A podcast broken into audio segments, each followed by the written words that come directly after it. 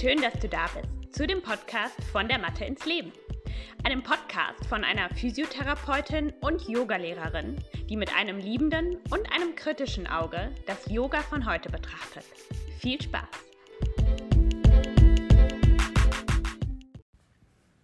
Hallo und herzlich willkommen in meinem Podcast von der Mathe ins Leben. Ich habe heute für euch äh, den zweiten Teil der Yoga-Aussagen, was denkst du darüber, Gül, ähm, Podcast-Reihe. Ich hatte ähm, vor zwei Wochen schon äh, eine, eine Reihe davon gemacht. Das heißt, wenn du die noch nicht gehört hast, dann schau da sehr gerne mal vorbei. Ähm, es geht einfach darum, so typische Aussagen, die wir im Yoga-Unterricht selber sagen oder hören, ähm, dass wir die einfach mal kritisch begutachten. Und ich hatte euch gefragt nach Aussagen, die ihr mh, hm, gerne von mir mal begutachtet hättet. Und ähm, ihr habt mir so viele geschickt, dass ich daraus jetzt zwei Folgen gemacht habe. Lasst uns gerne direkt loslegen. Und zwar mit meiner, glaube ich, liebsten Antwort auf diesen Fragensticker. Äh, und zwar, was ist deine Meinung zu Standardaussagen im Yoga im Allgemeinen. Finde ich sehr, sehr gut. Hätte ich die quasi als erstes gelesen, dann hätten wir uns alles andere sparen können an Antworten. Ähm, aber das finde ich sehr, sehr wichtig und richtig, diese Frage zu stellen und ähm, auch zu beantworten jetzt.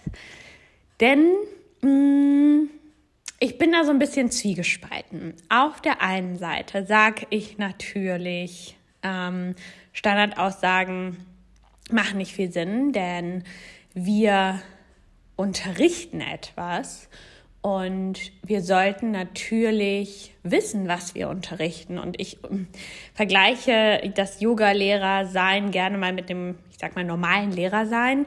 Und ähm, wenn wir einfach immer nur das weitergeben, was unser Lehrer uns irgendwann mal gelehrt hat oder was wir mal in der Uni gelernt haben, ähm, ohne das weiter zu vielleicht mal zu hinterfragen oder tatsächlich zu verstehen, warum das so ist, dann hat das natürlich, zieht das irgendwie so einen Rattenschwanz hinter sich, weil mh, mm, Sachen nicht neu begutachtet werden, sich vielleicht nicht neu anpassen können.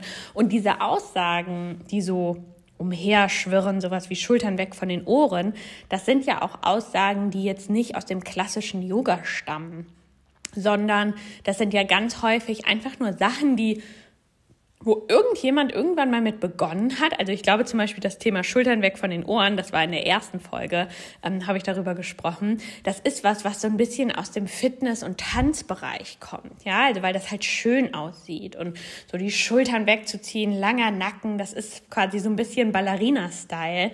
Und das ist halt das sieht schön aus. Und ich glaube, dass sich das aus dem Tanz in die Fitnessbranche ähm, quasi gezogen hat und dann von dort auch ins Yoga, weil es wahrscheinlich oder es gibt einige Yoga-Lehrerinnen, die auch Fitnesskurse vorher unterrichtet haben, die das daher haben oder auch vielleicht Tänzerinnen waren. Und dann kommt das da rein. Das heißt, das ist ja nicht mal Yoga. Also die meisten dieser Aussagen kommen jetzt nicht aus dem klassischen Yoga, sondern das ist etwas, was sich so ja, so rumspricht. Und ähm, ich kann, also deswegen, auf der einen Seite sage ich, würde ich natürlich nicht machen oder man sollte es zumindest immer kritisch betrachten, so eine Aussage. Macht das für mich Sinn oder nicht? Ich mm, sage nicht, dass man nichts übernehmen kann von einem Lehrer, finde ich total.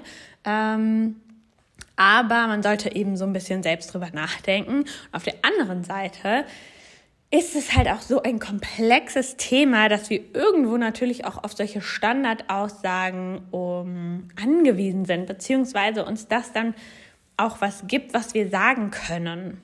So ein bisschen wie das Thema, kann ich meinen Fuß im Baum ans Knie setzen? Ja, also du leitest den Baum an und das ist dann eine der vielleicht zwei, drei Schritte, die du anleitest.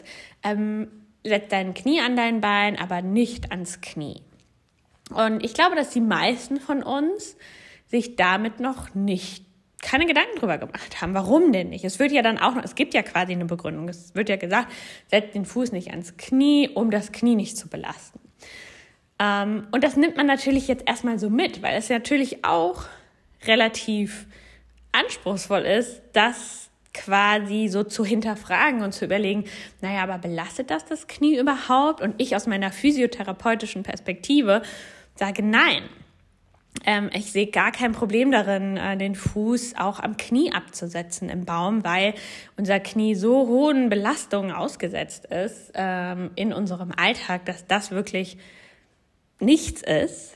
Ähm, aber das muss man natürlich erstmal wissen und das Selbstbewusstsein haben zu sagen, das, das, das unterschreibe ich nicht. Ja, und ich kann das jetzt natürlich, weil ich einen anderen Hintergrund habe. Aber wenn man jetzt quasi, ich sag mal, nur eine Yoga-Ausbildung gemacht hat und dir das deine Yoga-Ausbilderin ähm, mitgibt auf den Weg, dann glaubt man das natürlich. Also man, weil wo würden wir da hinkommen, wenn wir jede Aussage hinterfragen würden? Ähm, das funktioniert natürlich auch nicht und das kann ich auch völlig verstehen. Ähm, deswegen finde ich so ein bisschen zu, zu schwierig zu sagen, was hältst du von Standardaussagen im Allgemeinen. Ähm, ich glaube, es ist gut, wenn wir uns bewusst sind, welche Aussagen wir tätigen, weil wir das selbst gefühlt haben, erforscht haben, äh, vielleicht auch mal hinterfragt haben und sagen, okay, das, ich sage das aus dem und dem Grund und welche Aussagen wir sagen, aber eigentlich nicht genau wissen, was dahinter steckt. Und vielleicht kann man dann über die Zeit Dinge auch einfach ersetzen oder weglassen. Und vielleicht machst du eine Erfahrung, die für dich viel wertvoller ist. Gehen wir nochmal vom Baum aus und du merkst, oh, für mich, mir hilft es total, wenn ich den Fuß so ein bisschen mehr in mein Bein reinschiebe und mein Becken aufrichte zum Beispiel, ja, und dass du merkst, das hilft dir selber und das sind jetzt deine Cues, die du anleitest und vielleicht lässt du dann einfach diesen Teil, wo der Fuß abgesetzt werden darf oder nicht abgesetzt werden darf, einfach weg. Ohne dass du jetzt das hinterfragt hast, ob das stimmt oder nicht, ähm, dass man quasi so ein bisschen seinen eigenen Weg findet. Und ähm, das finde ich sehr wichtig, weil ich glaube, das führt auch dazu, zu Frustration irgendwann, oder das war bei mir zumindest der Fall, dass ich, ich habe so viel unterrichtet und ich habe so viel immer das Gleiche gesagt, dass ich irgendwann wirklich dachte, was mache ich hier eigentlich? Kann ich das, also hat das hier überhaupt irgendwie Hand und Fuß? Und ähm, seitdem ich mich so kritisch mit all diesen Dingen auseinandersetze, ähm, macht mir das viel mehr Spaß, weil ich viel mehr weiß, was ich da unterrichte. Und ich glaube, es gibt jeden Monat ist vielleicht zu viel, aber jedes Quartal Dinge, die ich anpasse in meinem Unterrichten. Sachen, die ich vielleicht vorher über Jahre so angeleitet habe und dann auf einmal merke, hm, nee, das ist für mich eigentlich gar nicht so rund. Und ich ähm, will das jetzt anders anleiten oder so macht das jetzt für mich mehr Sinn. Und ich glaube, das dürfen wir zulassen. Und das heißt nicht, dass du jeden Tag dir eine Sache vornehmen musst, die du dann kritisch begutachtest, aber ähm, wir dürfen das machen als Yogalehrerinnen. Und ich glaube, wenn wir mh, mm, wachsen wollen als Yogalehrerinnen dann oder auch als Schülerinnen, ja, also auch als Schüler, ohne dass man als Schüler oder Schülerin, ähm, ohne dass man jetzt unterrichtet oder eine Yoga-Ausbildung gemacht hat, darf man auch kritisch hinterfragen. Ja, also das ist keine keine heilige Schrift und ich bin sowieso von Dingen, die so in Stein gemeißelt sind, ähm, bin ich sowieso kein Fan von. Ich finde, dass alles, egal was wie alt und fundiert die Texte sind, wir dürfen alles hinterfragen und kritisieren. Das ist die Aufgabe unserer Generation quasi, ähm, uns diese Freiheit auch ähm, ja, diese Freiheit auch zu nutzen, die wir haben. Und es ist kein ich bin gegen das Yoga oder ich habe keinen Respekt vor ähm, der Tradition, sondern es ist einfach okay, mit dem Wissen, was wir jetzt mittlerweile haben, mh, mm, würde ich das so und so beantworten. Ich hoffe, ihr versteht, was ich meine. Also, Standardaussagen sollte man sich, ähm, kann man nutzen, ist natürlich auch notwendig, vor allem wenn man anfängt zu unterrichten. Aber man darf auch immer am Ball bleiben, immer wieder hinterfragen und ähm, auch mal drüber sprechen, vielleicht mit anderen Kolleginnen. Ihr könnt mir auch gerne immer schreiben, ähm, was, was denkst du darüber? Ähm, und dass man so eben dann auch wächst. Okay, kommen wir zum, zu der nächsten Aussage. Und zwar den Beckenboden anspannen. In Klammern war dahinter gesetzt. Mir fällt es ähm, besonders seit meiner Schwangerschaft schwer, das überhaupt zu tun. Ja, super schwieriges Thema. Beziehungsweise die Frage war aber auch, wann sollte der Beckenboden angespannt werden? Und das kann man so pauschal nicht beantworten, weil der Beckenboden in so vielen Bewegungen, Bewegungsabläufen integriert ist. Der Beckenboden ist Teil unseres Zentrums. Das heißt, so wie die Rücken- und Bauchmuskulatur, die ganze Rumpfmuskulatur, die tiefliegende Muskulatur, ist der Beckenboden auch beteiligt. Zum Beispiel, sobald du eine Brücke machst, also in Rückenlage das Becken hochhebst, aktiviert sich automatisch der Beckenboden. Ja, also das, der Beckenboden, der wird ja nicht nur aktiviert, wenn wir ihn bewusst aktivieren, Gott sei Dank, sondern der macht das ja auch von selber. Und ähm, es ist auf jeden Fall nicht verkehrt, den auch in gewissen Momenten aktiv nochmal quasi zusätzlich zu aktivieren. Ich habe auch meine ganze Folge zum Thema Beckenboden gemacht. Hört euch das auch gerne mal an, wenn euch das Thema interessiert allgemein muss man sagen, ähm, die größte Hürde, was den Beckenboden betrifft, ist erstmal die Wahrnehmung dafür. Das heißt, wenn man jetzt zum Beispiel in der Therapie mit Menschen arbeitet, die eine Inkontinenz haben oder so, dann ist der erste Schritt immer erstmal, was ist denn mein Beckenboden? Kann man den spüren? Kann ich den überhaupt anspannen, bevor es darum geht, den dann in vielleicht fortgeschritteneren Positionen anzuspannen ähm, oder gegen Widerstand oder ähnliches? Also das ist immer der erste Schritt. Und deswegen wäre ich jetzt zum Beispiel in einem Kurs, mh, mm, versuche ich das sehr dosiert zu sagen, dieses Spann deinen Beckenboden an, weil die meisten Menschen in dem Raum das wahrscheinlich nicht genau wissen, was sie da machen sollen und das auch nicht können. Ähm, beziehungsweise das dann immer so eine, mh, mm, naja, so ein Synchronanspannen von Po und Bauch ist und Beckenboden, was auch gar nicht verkehrt ist, das ist völlig in Ordnung. Ähm, aber ich glaube, dass die meisten Menschen überfordert sind. Ähm, und gerade eben auch Frauen, was ja den Großteil unserer SchülerInnen ausmacht, ähm, dass die eben auch nach Geburten oder nach Schwangerschaften ähm, oder auch einfach im Alter, wenn der Beckenboden, ja, wenn die Muskulatur nachlässt, das Bindegewebe bei Frauen ist einfach nicht so stabil wie bei Männern, ähm, dass dann auch das Ganze nochmal hm, ja, vielleicht auch in irgendeiner Form traumatisch oder so ein bisschen sensibel besetzt sein kann, das Thema Beckenboden. Es gibt so viele Menschen, die inkontinent sind, ähm, auch wenn es nur leicht ist. Und ja, das ist die Frage, will ich dieses Thema im Yoga überhaupt angehen? Auf der anderen Seite sage ich, der Beckenboden ist total wichtig. Und ich glaube, mh, hm, wie ich das Thema oder das heißt, ich glaube, so wie ich das Thema angehe in meinem Unterricht ist, dass ich immer wieder Schwerpunktklassen zum Thema Zentrierung mache. Und Zentrierung, auch dazu gibt es schon Podcast-Folgen äh, von mir, bedeutet im Endeffekt, dass ich wirklich so meinen Rumpf, also so diese, äh, diesen Container von meinem ähm, Zwerchfell aus quasi Bauchraum, Rücken, Beckenboden, dieser ganze, dieses Fass, sage ich mal, dass ich das integrieren kann, dass ich nicht einfach nur den Bauch nach innen ziehe, ähm, sondern dass ich wirklich meinen Transversusmuskel bekomme, die tiefliegende Muskulatur aktiviere, der Beckenboden da mitmacht ähm, und ich quasi in einer langen, neutralen Wirbelsäulenposition mich stabilisieren kann. Und das ist ganz schön viel Koordination und auch etwas, was viele Menschen nicht so gut können. Man kann das auch wunderbar mit der Atmung verbinden, dass man eben immer ausatmend in diese Zentrierung kommt und dann auch in die Beckenbodenaktivität.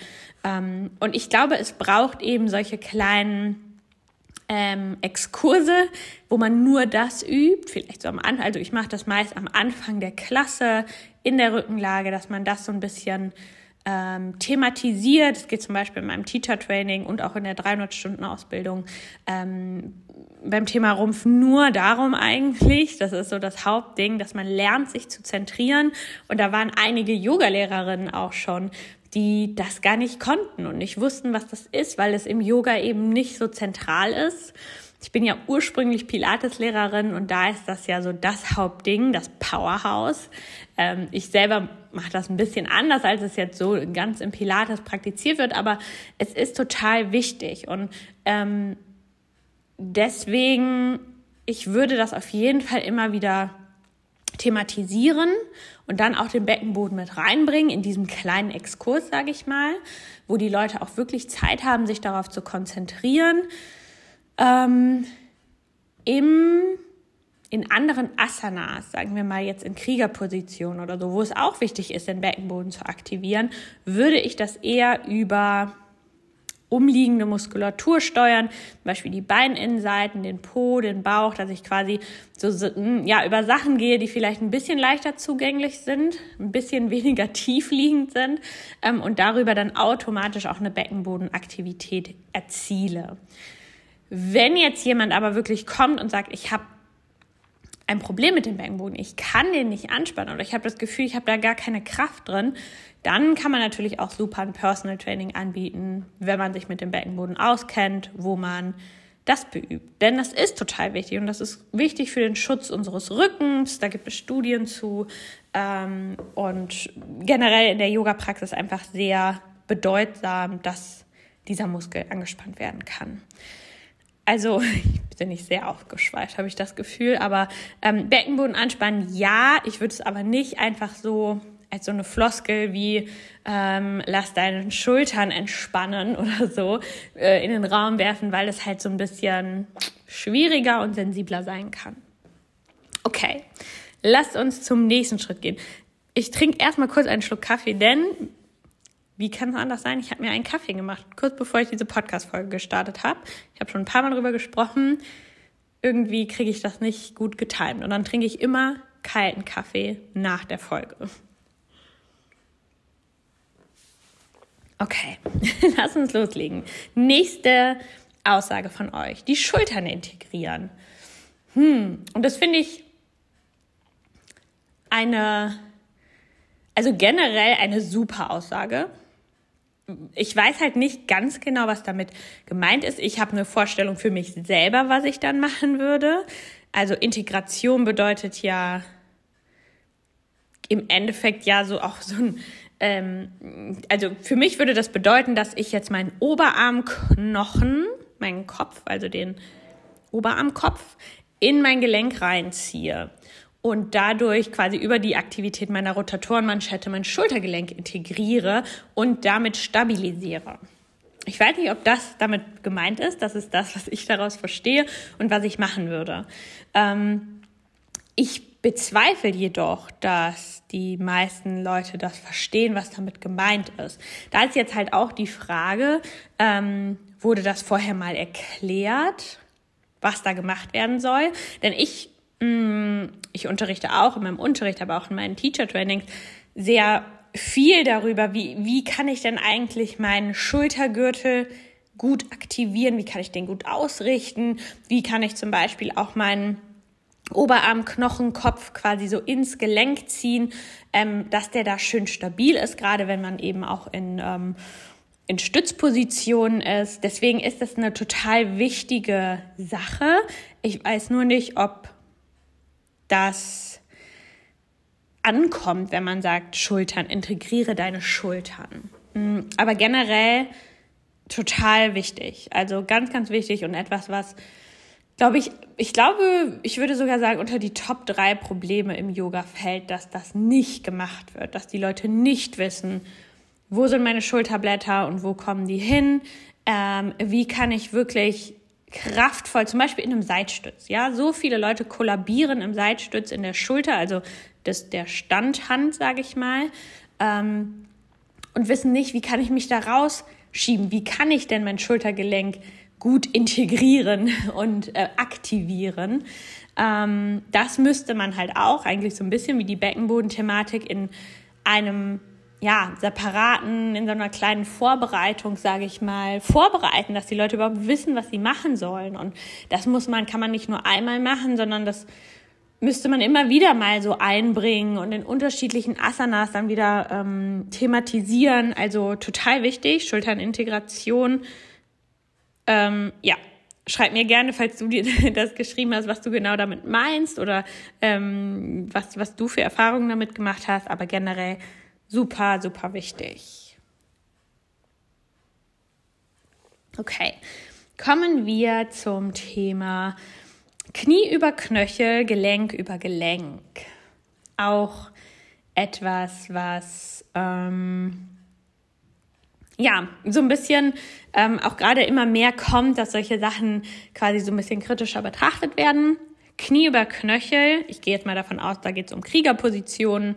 Ähm, auf jeden Fall, ja, das Knie sollte über dem Knöchel sein, beziehungsweise mh, mm, erstmal die Frage, also wenn wir uns jetzt an links, rechts orientieren, dann sollte es mittig über dem Knöchel sein. Das Knie sollte nicht nach innen oder nach außen zeigen. Da darf man aber dann den Knöchel, also den Fuß quasi versetzen. Ja, das heißt, wenn ich zum Beispiel im Krieger 2 nicht meinen Fuß und mein Knie nach vorne ausrichten kann, darf ich den Fuß so ein bisschen nach innen nehmen und dann auch mein Knie wieder über den Knöchel platzieren. Das ist die eine Sache, wie das Knie ja quasi abweichen kann. Und dann kann das Knie natürlich auch noch nach vorne oder hinten über den Knöchel kommen. Ähm, und da ist es so, dass ja, generell haben wir die meiste Stabilität und den geringsten Druck an der Kniescheibe, wenn wir das Knie wirklich schön über dem Knöchel ausgerichtet haben. Wenn wir jetzt aber mal das Knie nach vorne über den Knöchel schieben, ähm, ist es auch nicht so, dass wir da einen, einen sofortigen Schaden von haben. Ja, also man kann das wohl auch mal so machen lassen. Es gibt auch Knie, die fühlen sich mit so ein bisschen mehr als 90 Grad Beugung wohler als auf 90 Grad. Vielleicht, weil der Knorpel so abgenutzt ist, dass es halt in der Position nicht passt. Das heißt, auf so Millimeter kommt es da nicht an. Generell ist es aber schon, und da leite ich zum Beispiel auch gern so ein Ausprobieren an. Ja, probier doch mal aus. Wie ist das, wenn das Knie weiter nach vorne eher über dem Mittelfuß ist oder über dem Knöchel? Was fühlt sich denn stabiler für dich an? Ja, und dass man den Leuten auch so ein bisschen Spielraum gibt, das selber auszutesten. Ich von meiner Erfahrung kann sagen, ich hatte mal ein Fahrrad, das war zu tief eingestellt. Ähm, das heißt, der Sattel war zu tief für mich. Ähm, und ich habe davon Knieschmerzen bekommen, weil ich viel Fahrrad gefahren bin und ich immer wieder in so eine sehr starke Beugung meines Knies gekommen bin. So viel wie ich damals Fahrrad gefahren bin, jeden Tag hin und her, praktizieren die meisten Menschen kein Yoga. Ja, das heißt, es muss nicht sein, dass dadurch dann auch wirklich so ein Schmerz entsteht. Aber generell kann man schon sagen, wenn das Knie so sehr spitz eingestellt ist und wir da auch noch Kraft drauf geben, dass das nicht unbedingt gut ist für das Knie. Es ist aber auch nicht so, dass wir das nie machen dürfen oder wir ne, sagen, also da wieder von so einer Gefahr dann sprechen, weil das ist sowieso generell etwas, was ich vermeiden würde, zu sagen, ähm, schieb dein Knie über den Knöchel, um dein Knie zu schützen oder ähm, aktiviere den Bauch, um deinen Rücken zu schützen. Denn, ähm, und das ist auch gerade so ein, so ein Prozess, in dem ich bin, das wirklich zu minimieren, ähm, denn das suggeriert ja, dass unser Knie oder unser Rücken Schutz braucht. Und das braucht es nicht. Unser Körper ist so unfassbar stark und stabil. Ähm, und das, darauf sollten wir uns im Yoga konzentrieren. Und das ist auch so ein sehr yogatherapeutischer Ansatz, dass wir eben das Potenzial sehen und nicht die Gefahr. Denn das ist auch etwas, was wieder zu psychischen Erkrankungen führt und zu Schmerzen und chronischen Schmerzen. Ähm, also es ist viel wichtiger, dass wir so das Gesundheitspotenzial in den Vordergrund stellen und sagen, Stell deinen Fuß über den Knöchel und spür mal, wie stabil du dich hier fühlst. Ja, das wäre eine schönere Aussage, als zu sagen, bring das Knie über den Knöchel, um dein Knie zu schützen. Ja, weil unser Knie braucht in dem Sinne keinen Schutz. Ja, wir sind in unserem Alltag so vielen Dingen ausgesetzt, wo wir gar nicht darüber nachdenken, wie unser Körper gerade eingestellt ist. Und im Yoga sind wir ja schon in einem recht geschützten Raum, sage ich mal. Ähm, also da ist es besser, Sachen, die wirklich gefährlich sind, wie zum Beispiel einen Kopfstand, einfach zu vermeiden und nicht zu üben und dafür Sachen üben, die sicher sind und wo einfach die Leute die Chance haben, das auch zu spüren, wie stabil sie sind und wie kraftvoll sie sind und was der Körper eigentlich alles kann und nicht in dieses Gegenteil zu kommen und Sachen zu üben, die die Leute maßlos überfordert, wo sie sich vielleicht sogar noch verletzen und dann rausgehen aus dem Yoga mit dem Gefühl, mein Körper ist zu schwach, mein Körper kann das nicht, mein Körper ja, ich, ich habe Schmerzen und die ähm, sind auch berechtigt. Also ich hoffe, ihr versteht, was ich meine. Ähm, finde ich sehr, sehr wichtig und deswegen auch Gelenk über Gelenk auf jeden Fall. Ich finde Ausrichtung total wichtig. Ähm, auch wenn wir jetzt uns Tadasana anschauen, ja, also Knöchel, Knie, Becken, Wirbelsäule, Schultergürtel. Ähm, und dann aber immer mit dem Ansatz, ja, stapel dich so übereinander, ähm, um, um so stabil wie möglich zu sein. Anstatt das in so einer Angstformulierung, in Anführungsstrichen, zu machen. Sagt mir gerne mal eure Meinung dazu, wie ihr so unterrichtet, ähm, ob das für euch Sinn ergibt, finde ich sehr, sehr spannend. Okay, kommen wir zur letzten Aussage. Oh nein, wir haben noch zwei. Zu den letzten zwei Aussagen. Mensch, heute habe ich aber hier wieder viel gesprochen. Ähm, und zwar Krieger 1, Füße energetisch zueinander ziehen und das Becken ausrichten. Ähm, mag ich die Aussage, sage ich selber auch häufig. Ähm, dieses Füße energetisch zueinander ziehen ähm, ist für mich, mh, mm, der Sinn dahinter ist, dass sich die beiden Innenseiten aktivieren. Wenn ihr das vielleicht selber mal macht, das ist etwas, was sich oftmals relativ unnatürlich anfühlt und sehr anstrengend, weil wir es nicht gewohnt sind, so aktiv unsere beiden Innenseiten zu aktivieren aber die sind super wichtig für die Stabilität unseres Beckens, dass der Einbeinstand stabil ist und sie ziehen quasi fasermäßig auch in den Beckenboden rein. Das heißt, ich will, ich, ich ähm, erreiche eine Beckenbodenaktivität, wenn ich sage, zieh die Füße energetisch zueinander. Und das gibt mir so einen Auftrieb, wodurch mein Becken sich besser aufrichtet, ich generell mehr Zentrierung habe, Rumpfstabilität das heißt, ähm, ja, mag ich auf jeden Fall. Also in allen stehenden Positionen, wo beide Füße am Boden sind, finde ich, kann man dieses Füße energetisch zueinander ziehen super ähm, anleiten. Okay, jetzt zur letzten Aufsage.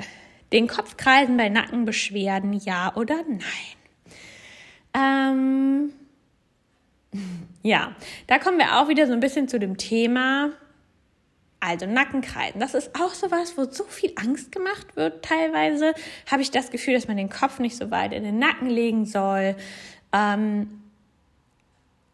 ich glaube, dass wenn wir nicht forciert das machen, ja, dass wenn ich jetzt mein, meinen Kreis nicht so mache, dass ich wirklich so maximal in jede Bewegungsrichtung gehe, ähm, dann ist das völlig in Ordnung. Und was ich da eher sagen würde, stellt euch nicht auf euren Kopf, bitte macht das nicht im Yoga. Es sei denn, ihr seid sehr, sehr fortgeschritten und ihr habt wirklich starke Nackenmuskulatur, dann kann man einen Kopfstand üben. Ich würde, ich kenne wirklich, ich war glaube ich noch in keiner Yoga-Klasse, wo ich gesagt hätte, hier würde ich mit gutem Gewissen einen Kopfstand üben. Weil du hast immer Leute dazwischen, die das nicht können.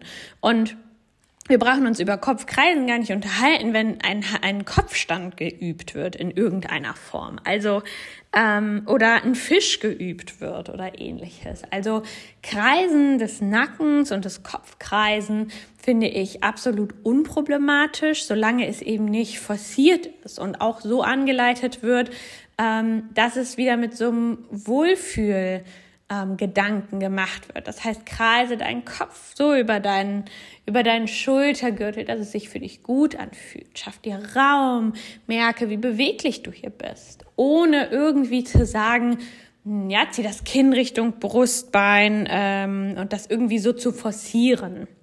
Das würde ich jetzt nicht unbedingt machen, aber ja, in so einem angenehmen, kreisenden Bereich finde ich das ähm, völlig in Ordnung und da sehe ich auch, wenn man Nackenbeschwerden hat, natürlich angepasst. Ne? Und da kann man auch immer sagen, ähm, dass das natürlich schmerzfrei sein soll. Und wenn du von jemandem weißt, dass er Nackenbeschwerden hat, ähm, dann kann, kann man vielleicht im Vorfeld schon mal abklären, dass ähm, alle Bewegungen des Nackens oder generell alle Bewegungen so ausgeführt werden sollten, dass sie keine Nackenschmerzen verursachen. Eine Sache, die mir da auch in den Kopf kommt, ist Trikonasana zum Beispiel oder alles, wo wir quasi in so einer Seitstützposition sind. Ähm, da wird ja dann oft die Nasenspitze nach oben gedreht ähm, und da darf zum Beispiel der Nacken auch einfach entspannt werden. Das heißt, ich schaue ganz neutral nach vorn und lasse meinen Kopf einfach hängen, anstatt da in so eine Aktivität zu gehen, ähm, weil das einfach auch nicht für jede Person angenehm ist. Man kann das machen, da ist nichts Falsches dran, aber das sollte sich gut anfühlen. Und das ähm, ja, gilt generell für den ganzen Bereich Nacken. Mm, und da würde ich sagen, ja, kann man auf jeden Fall machen, auch bei Nackenbeschwerden. Wir dürfen angstfreier werden. Und vor allem bei Sachen, die, also wir müssen verstehen, was hat denn wirklich, was kann gefährlich sein und was nicht. Und ähm, meist sind es die großen, anstrengenden Sachen, die sich nicht gut anfühlen oder die sich nicht sicher anfühlen, die auch nicht sicher sind. Und die würde ich einfach minimieren. Aber alles, was körpernah ist, was klein ist, was sanft ist, was, was zwar kraftvoll ist, aber trotzdem im sehr sicheren, in einem sehr sicheren Bereich, das kann man alles sehr gut üben, ohne Angst davor zu haben. Aber sobald wir in so Bereiche kommen, was wir eigentlich gar nicht können und wo wir noch nicht bereit für sind, da darf und sollte man vorsichtig mit umgehen. Okay.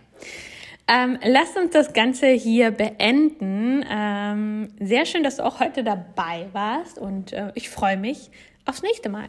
Tschüss.